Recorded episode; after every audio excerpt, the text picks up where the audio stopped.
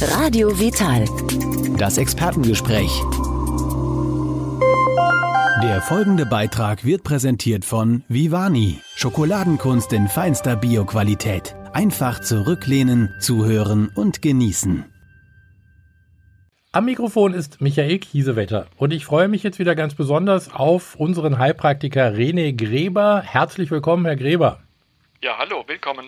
Herr Gräber, das Robert-Koch-Institut meldet heute Morgen für Deutschland 460 Neuinfektionen und damit erneut deutlich weniger als 1000 neue Fälle in Sachen Corona. Damit steigt dann die Gesamtzahl der nachgewiesenen Ansteckungen in Deutschland auf 177.212 und das bei rund 83 Millionen Einwohnern. Diese Zahlen, muss ich sagen, finde ich jetzt nicht so aufregend hoch und trotz allem sprechen viele Menschen jetzt von der zweiten Corona-Welle. Alles wartet irgendwie gebannt, wann es denn losgeht, wann denn der große Rückschlag kommt. Was sagen Sie dazu? Das wundert mich in der Tat. Äh, ich würde dem entgegnen, in Deutschland hatten wir doch gar keine erste Welle.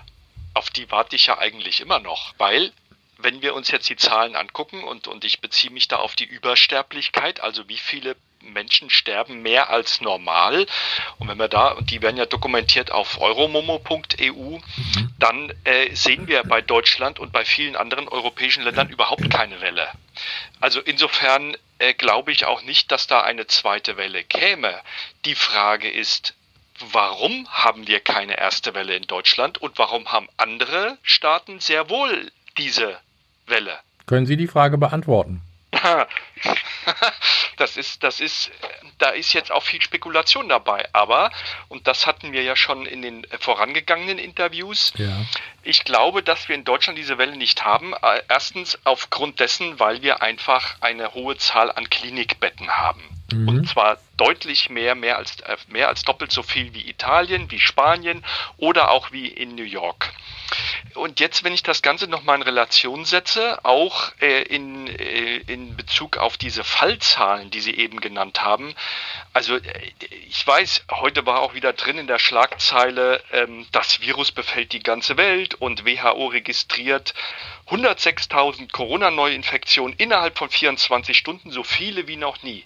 Genau. Ja, äh, stimmt. Aber diese, diese Zahlen kriegen wir jetzt in einer breiten Öffentlichkeit das erste Mal so präsentiert. Mhm. Das gab es noch bei keiner anderen Grippe. Außer des Versuchs bei den, bei den äh, Pandemieversuchen, äh, sage ich mal in Anführungszeichen, bei SARS, bei MERS, bei der Schweinegrippe 2009, also in den letzten 20 Jahren. Und die Schweinegrippe war ein Flop, hatten, das hatten wir ja auch schon alles diskutiert. Und ähm, aber was wir wirklich gravierend hatten, und da, da war das ja überhaupt nicht in der Berichterstattung, 2018 im Frühjahr, die Grippewelle. Und an die kann ich mich wirklich gravierend erinnern, weil ich da auch Patienten kenne, die in dieser Folge verstorben sind. Und das ist jetzt überhaupt nicht der Fall. Jetzt kommt natürlich die Frage, was ist jetzt los? Warum ist das jetzt so? Und, und dann kommen natürlich sofort diejenigen, die sagen, äh, wir hätten es hier mit einem Präventionsparadoxon zu tun. Also die Frage, Deutschland hat relativ wenige Tote zu beklagen. Und die Frage, die da sofort dahinter steht, ist, äh, wurde diese Gefahr überhaupt überschätzt oder überdramatisiert? Und die bestimmte Experten, zum Beispiel wie der Herr Lauterbach von der SPD, die sagen natürlich, äh, das ist total undankbar, denn tatsächlich sanken die Ansteckungsraten in den vergangenen Wochen, aber dass dies wegen der Schutzmaßnahmen geschehe, käme man nicht auf die Idee. Dass die Gefahr durch die Maßnahmen verhindert würde und als Folge die Menschen die Gefahr für kleiner halten, als sie ist, wäre dieses Paradoxon.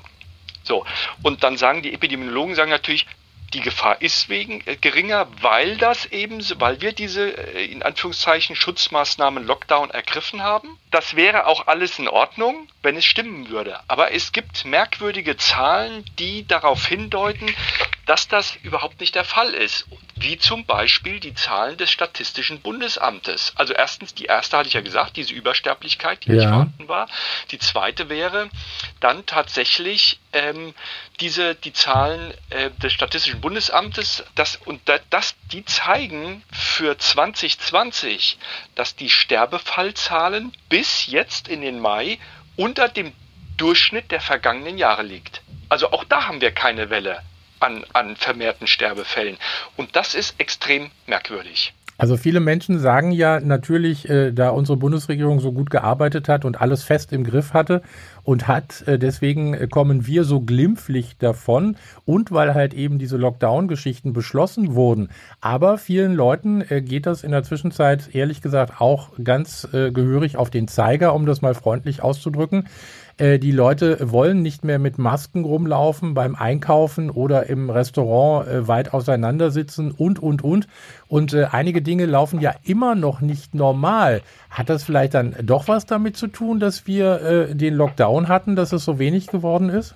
Ich weiß es nicht die Zahlen, die ich sehe mhm. und die Studien, zum Beispiel die Israel-Studie, ähm, die Zahlen aus Schweden, die ja auch ihre Welle haben, wofür die Schweden ja viel gescholten wurden und immer noch werden, ähm, zeigen eher, dass diese Lockdown-Maßnahmen eigentlich nichts gebracht haben. Denn die Länder, die die härtesten Lockdown-Maßnahmen gefahren haben, wie Italien und Spanien und Frankreich, die haben die größten Wellen. Was jetzt in Großbritannien los ist, mhm. dass die immer noch relativ hoch liegen, das kann ich im Moment noch nicht, das kann ich nicht beurteilen, weil ich mich mit den britischen Zahlen überhaupt nicht beschäftigt habe. Ich meine, ich habe ja noch was anderes zu tun. Ähm, also die britischen Zahlen kann ich überhaupt nichts zu sagen. Ähm, ich kann es vielleicht für New York sagen, die haben relativ wenig Klinikbetten.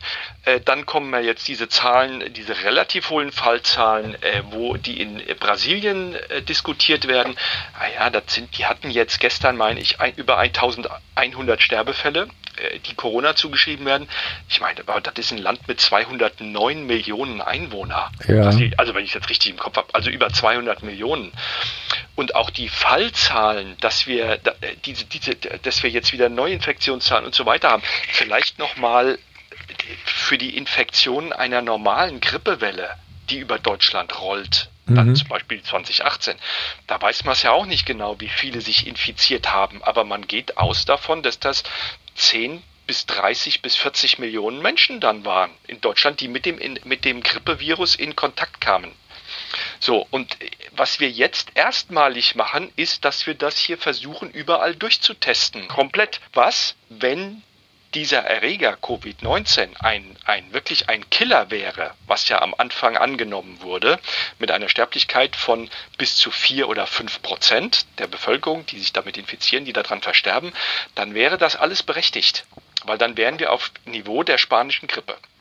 Also selbst Herr Aber, Droste vom ja. RKI hat ja von bis zu drei Millionen Toten in Deutschland gesprochen. Und ja. wir haben jetzt insgesamt in allen Bundesländern 8.174 Todesfälle. Ja, 8.000, 8.000, 6.000, 8.000, das sind die, die, die wir normalerweise während der Grippesaison haben. Ja. Bis hin halt zu 2018 im Frühjahr, wo wir innerhalb von acht Wochen dann 25.000 hatten. Das ist ja eine geschätzte Zahl. Diese Zahl wurde vom Robert Koch Institut schon wieder relativiert. Ja, klar wird die relativiert, weil wir es damals nicht getestet haben, sondern diese Zahlen beruhen auf Schätzungen. So, und das, die entscheidende Frage bei Corona Covid-19 ist. Wie tödlich ist dieses Virus tatsächlich? Muss ich davor Angst haben? Und dazu hatte ich ja auch einen Beitrag veröffentlicht, wie tödlich ist Corona. Und dazu gibt es vier Studien, die relativ abgegrenzt und und gut untersucht sind. Und die eine ist ja bekannt, das ist ja die vom Professor Streeck. Das ist diese Heinsberg-Studie mit einer Letalität von 0,37 Prozent. Ja. Dann gibt es diese Flugzeugträger-Studie. Äh, auf zwei Flugzeugträgern wohl Corona war, da liegt die, da sind aber die, äh, äh, die Soldaten sind da natürlich deutlich jünger, da sind die Älteren nicht dabei und da liegen wir bei 0,06 Prozent. Dann gibt es diese Santa Clara-Studie, von dem Professor Ionadis äh, aus den USA mit, da liegen wir bei 0,12 bis 0,2 Prozent. Und dann gibt es noch diese Kreuzfahrerstudie, äh, da liegen wir bei 0,5 Prozent. Und wenn wir das alles zusammennehmen mit diesen, mit diesen Zahlen, dann liegen wir, ich würde sagen, geringfügig schärfer als bei einer normalen Grippe. Mhm. So. Und warum wir dann so übersteigerte Zahlen in Italien haben, das hatten wir das letzte Mal, glaube ich, diskutiert. Ja, genau. Woran das liegt, dass das Gesundheitssystem zusammengebrochen ist, dass die Pfleger nach Hause gefahren sind, dann in, in der Panik und so weiter. Und mittlerweile haben wir ja auch äh, die, die, die Prognosen und so weiter, dass infolge dieser Panik auch, äh, dass wir dann in der Folge mit diesen Maßnahmen mit mehr Toten zu tun haben als durch Corona selbst. Und das ist ja übrigens auch eins dieser Papiere, was dann aus dem Innenministerium von dem äh, Mitarbeiter da erstellt wurde, in Kooperation mit äh, mit bestimmten Kapazitäten, die dann da ihre Statements zu abgegeben haben. Ich nenne es ja das Corona-Leaks-Papier. Ich lese immer wieder in, äh, in den Medien, dass viele Menschen jetzt an, äh, an Einsamkeit zum Beispiel in den Alten- und Pflegeheimen sterben, weil sie ganz einfach keinen Besuch mehr bekommen dürfen von ihren Angehörigen. Das finde ich jetzt persönlich noch viel schlimmer als, als alles andere. Ja, das, das zieht sich ja durch. Also, um nochmal, das erinnert mich gerade an Ihre erste Frage, die Sie ja gestellt hatten. Ich beobachte zunehmend, äh, wenn ich das noch sagen darf, diese ja. äh, gerade eine Spaltung äh, in unserer Gesellschaft. So, die einen finden das mit den Masken gut und die anderen finden es ganz furchtbar und da kriegen sich welche ganz schön in die Haare. Man sieht es dann auch, äh, wo das medial im Internet ausgetragen wird, in bestimmten Foren, wo das nicht gewünscht wird und so weiter. Wir sehen es ja an den Demonstrationen. Genau. In den, in den Altenheimen und Pflegeheimen, ja, also die, mit denen ich gesprochen habe, das sagen wir dann auch welche, nee, unter diesen Voraussetzungen möchte ich gar nicht mehr weiterleben. Das, das, ist kein Leben. Es gibt die, es gibt, ich kenne Pflegekräfte, die schon sagen, das, das ist nicht mehr das Arbeiten, äh, wie wir es gewohnt sind, wie wir das machen möchten mit denen. Und das zieht sich ja auch runter bis hin zu den Kleinsten in unserer Gesellschaft, zu den Kindern und Jugendlichen, denen wir ja jetzt in die Köpfe quasi implementieren, dass sie eine Gefahr für andere Menschen und ein quasi ein, ein Todbringer seien. Und, und das sind ja alle Sachen, äh, die, die entbehren nach meinem Dafürhalten, nach den Zahlen, wie ich sie gerade genannt habe, wenn ich das interpretiere, das entbehrt ja keiner Grundlage. Und just kommt auch äh, von den Kinderärzten ähm, die Forderung, dass die, dass die Kitas und die Schulen wieder geöffnet werden sollten, und zwar ohne massive Einschränkungen. Da herrscht ja auch noch ein wildes Chaos. Jedes Bundesland darf machen, wie es möchte und äh, keiner weiß so genau, wie es äh, wirklich funktioniert. Und äh, am schlimmsten ist es, das höre ich auch immer wieder, dass zum Beispiel sechsjährige Kinder mit Maske jetzt in die Schule gehen müssen, wenn sie denn in die Schule wieder gehen dürfen und äh, die einfach Angst davor haben, diese Kinder. Ja, also ist das ist in den Bundesländern, mit denen ich spreche, ist, ist völlig unterschiedlich. Das ist also diese, es gibt diese, diese, es gibt diese Wartezone, es gibt die Händedesinfektionsorgien. Ja. Äh, Vorbetreten der Schule, Vorbetreten des Klassenzimmers, das ist auch unterschiedlich. Es mhm. gibt äh, dann, dass die reingeführt werden in Reihe und Glied. Ich meine, das hatten wir ja schon mal alles in dunkleren Zeiten, dass das so gemacht wurde. Ich wundere ja. mich, was hier gerade alles passiert. Dann haben wir Maske. Maske im Schulhof und außerhalb des Klassenraumes. Dann habe ich auch schon gehört von welchen, die machen den ganzen Unterricht mit Maske. Ja. Gibt es auch schon. Und ich, ich, ich weiß das nicht. Ich höre aber auch von manchen äh, Lehrern, Lehrerinnen, die finden das total klasse. Zum Beispiel, dass sie jetzt nur die Hälfte der Klasse unterrichten mhm. und dass die, dass die Lernsituation da viel besser sei. Ja gut, aber die Schule läuft ja überhaupt noch nicht unter Volllast. Wie soll denn das für alle Schüler wieder gewährleistet werden? Also jetzt rettet man sich natürlich auch erstmal wieder in die Sommerferien und so nach dem Motto, und dann sehen wir mal weiter, wie es dann weitergehen wird. Ich glaube nicht, dass man sich dann weiter rettet, sondern ich glaube, das ist aber meine persönliche Vermutung, hm. dass man das jetzt, dass man jetzt versucht, nochmal alle äh, Schüler in die Schule zu bekommen, ja. um zu gucken, dass die Abläufe alle getestet sind und funktioniert das und wie machen wir das dann und so weiter, um dann nach den Sommerferien genauso weiterzumachen. Begründung, Zweite Welle. Zweite Welle, genau. Äh, ich habe hier gerade auch noch eine Zahl, und zwar die Johns Hopkins Universität. Die hat jetzt im Moment 5,1 äh, Millionen Fälle weltweit registriert. Ich weiß jetzt nicht, wie viele Menschen wir auf der Erde haben weltweit, aber da sind dann 5,1 Millionen Fälle, glaube ich, auch nicht ganz so viel, oder? Nein, Finde ich nicht. Also diese Zahlen, auch die wir ja über Wochen gesehen haben, mhm. mit den die immer nur die, die, die infizierten Steigerungen berichtet wurden. das sagt ja überhaupt nichts drüber aus. Damit wird ja im Wesentlichen Angst suggeriert. Mhm. Sondern, um es nochmal auf den Punkt zu bringen, für mich ist interessant, wie letal, also wie tödlich ist das Virus? Wie ja. viele versterben und wer verstirbt daran? Und diese Zahlen sind doch alle da, die waren aber schon relativ früh da. Es sind immer noch die Alten und es sind die mit Vorerkrankungen, also nicht die Alten primär, sondern alt, männlich, Vorerkrankungen. Und das ist das Problem. Ganz spannend fand ich es, das habe ich bei Ihnen gelesen, dass es mittlerweile auch Zahlen gibt, inwieweit die verstorbenen Corona-Patienten zu wenig Vitamin D im Blut hatten. Also bedeutet das, wenn ich, wenn da mein Vitamin D-Spiegel ausgeglichen wäre, dann würde ich das wahrscheinlich, dann würde ich wahrscheinlich gar nicht sterben daran? Also, der Vitamin D-Spiegel verhindert natürlich nicht, also auch ein hoher Vitamin D-Spiegel verhindert nicht die Infektion mit dem Virus. Also da geistern ja auch äh, äh, unschlüssige Annahmen ja. dazu herum. Der Vitamin D-Gehalt wirkt nicht äh, virostatisch, also der tötet das nicht. Ja, aber wenn, wenn der Vitamin D-Spiegel runter ist, mhm. dann funktionieren viele Dinge im Körper nicht mehr optimal. Und das gehört auch dazu, dass ich bei, bei jeglicher Mikrobe, die uns krank machen will oder die Krankheitsauswirkungen hat, haben kann, dass ich eine immunkompetente Antwort brauche. Und wenn der Vitamin D-Spiegel unten ist, dann ist die unwahrscheinlicher. So, und es gibt die ersten untersuchten Patienten, dass die äh, mit einem niedrigen Vitamin D-Spiegel äh, zu tun hatten, der auch unter 10 lag teilweise äh, gerade. Aber das ist ein Problem, das wir ja schon seit Jahrzehnten haben, seit das jetzt auch mit dem Vitamin D bekannter wird, dass ein niedriger Vitamin D-Spiegel mit zahlreichen chronischen Erkrankungen korreliert. Und jetzt hätten wir wieder die Korrelation zwischen chronischen Erkrankungen und Corona. Man kann auch davon ausgehen, dass die meisten Menschen jetzt zumindest in Deutschland einen zu niedrigen Vitamin D-Spiegel haben im Blut. Ja, das, das ist ja auch wieder ein Grund, warum diese Grippewellen vorzugsweise uns erwischen mhm. im Februar, März, April. Ja. Im April klingen die ja eigentlich schon wieder aus. Und genau so war es ja jetzt wieder. Also eigentlich der typische Klassiker.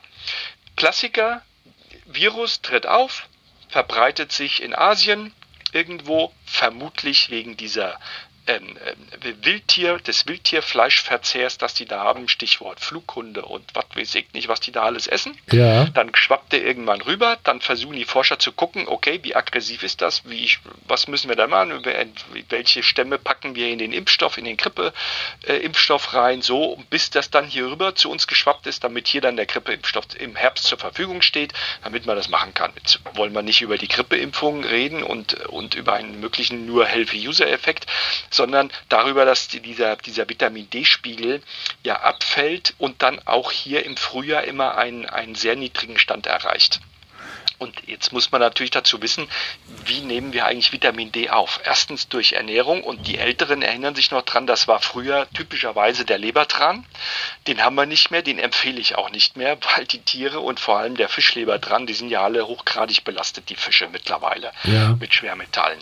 Scheidet also aus. Zweitens die Sonne. Die Sonne ist nach wie vor da und dann haben wir halt bei einem bestimmten Sonnenstand brauchen wir dass die Sonne in einem bestimmten Winkel zur Erdoberfläche steht, damit die UVB-Strahlung durchgeht durch die Atmosphäre und auf unsere Haut trifft, sodass wir dann äh, Vitamin D bilden können. Und das setzt halt aus. Im Norden Deutschlands äh, ja. haben wir da weniger.